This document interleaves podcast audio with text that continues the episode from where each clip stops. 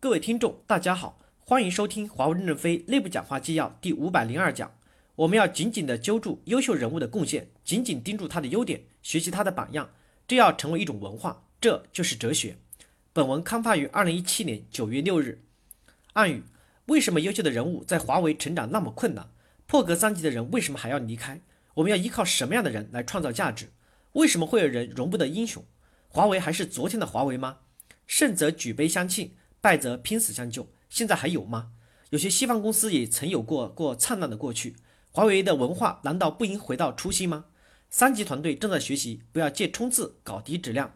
满管制、向昆山都是我们时代的英雄，不是导向保守主义，而是让一些真正的英雄的血性喷张，脚踏实地，英勇奋斗。理论联系实际，让这些人英勇地走上领导的岗位。为什么不能破格让他们走上主官？为什么不能破格让他们担任高级专家与职员？为什么不能按他们的实际贡献定职定级？遍地英雄下西烟，应在一百多个代表处形成一个正气，形不成正气的主官，要考虑他的去留。转发新生社区的帖子，寻找加西亚，加西亚，你回来吧，孔令贤，你们期我们期待你。二零一四年，孔令贤被破格提拔三级后。你有了令人窒息的压力，带着诚意离开了华为。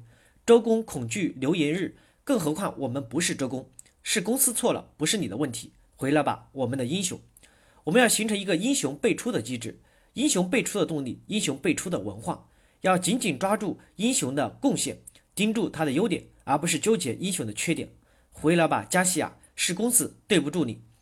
感谢大家的收听，敬请期待下一讲内容。